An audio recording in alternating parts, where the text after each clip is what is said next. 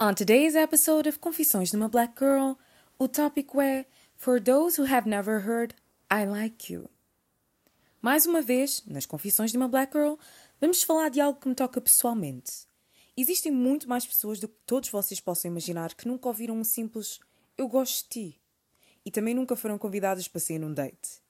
E eu sou uma delas! I'm one of them! I'm one of them! Mas para mim existem dois tipos de pessoa nesta situação. Os que nunca ouviram tais palavras, mas também nunca as ousaram preferir, e os que, apesar de nunca terem ouvido essas palavras, continuam a dizê-las aos outros. Eu pertenço ao segundo grupo. Então vamos começar por falar do primeiro Eu não gosto de ti que eu ouvi. Tinha eu nove anos quando disse ao rapaz que gostava Eu gosto de ti.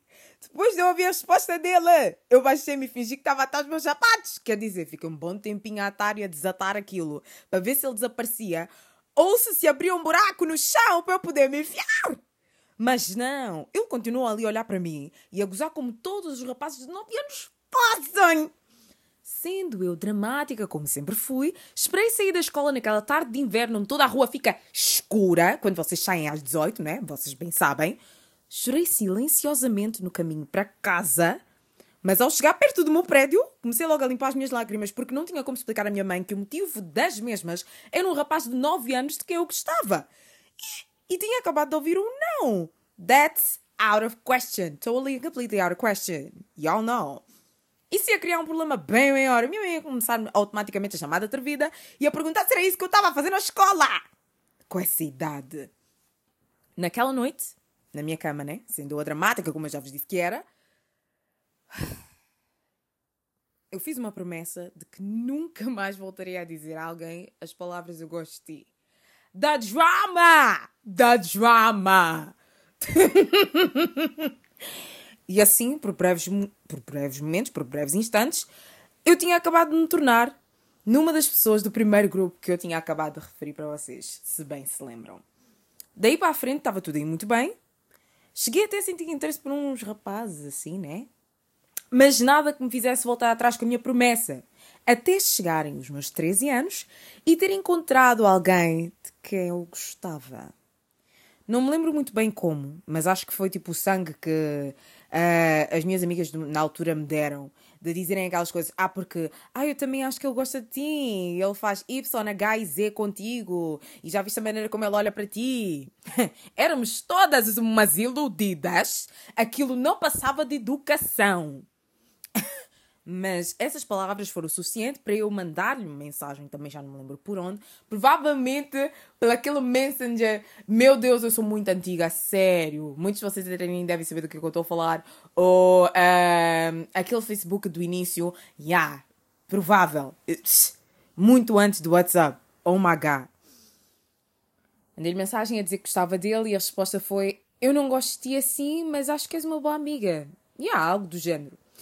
E com isso voltei a fazer parte do grupo, neste caso, né, do segundo grupo, outra vez, né, das pessoas que dizem que gostam, mas que nunca ouvem aquilo de volta. Yay! Mas não se preocupem, desta vez não houve promessa nenhuma feita. Até porque nem teve choro. Fiquei triste, sim, realmente. Mas ele era, tipo, ele era tão querido, ele foi tão atencioso comigo que, epá, eu nem sequer consegui me sentir mal naquele momento, né? Nem sequer me consegui sentir mal por muito tempo. E infelizmente até fiquei a gostar mais dele. Mas isso é uma história para outro dia. Enquanto isso, muitas outras, né?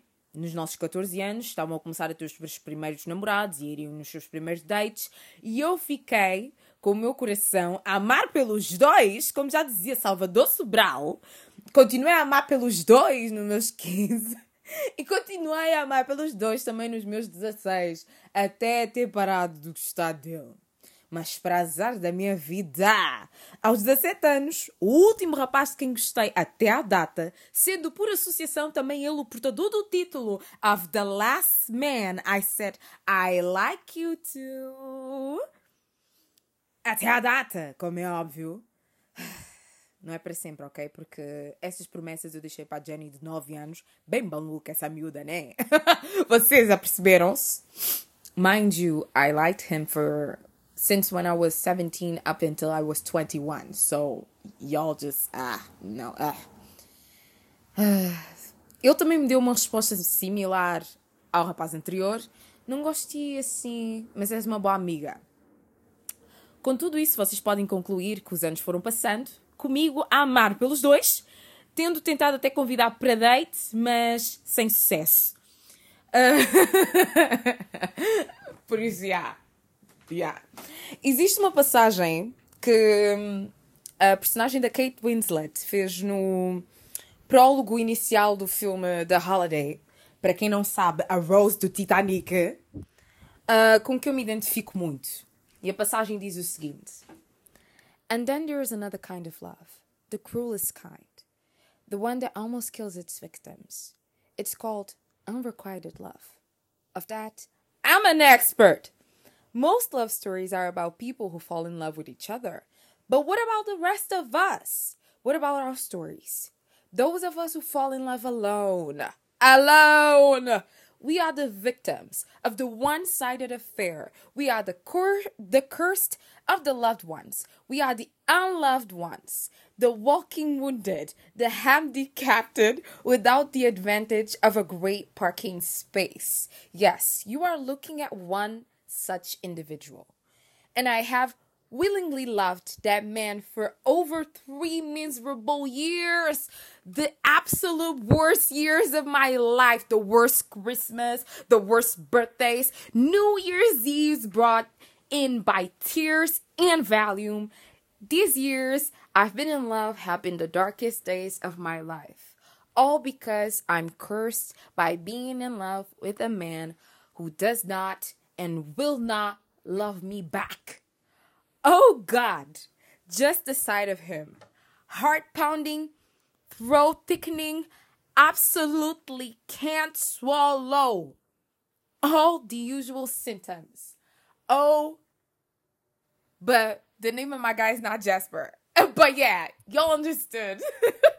Vocês perceberam? Yeah.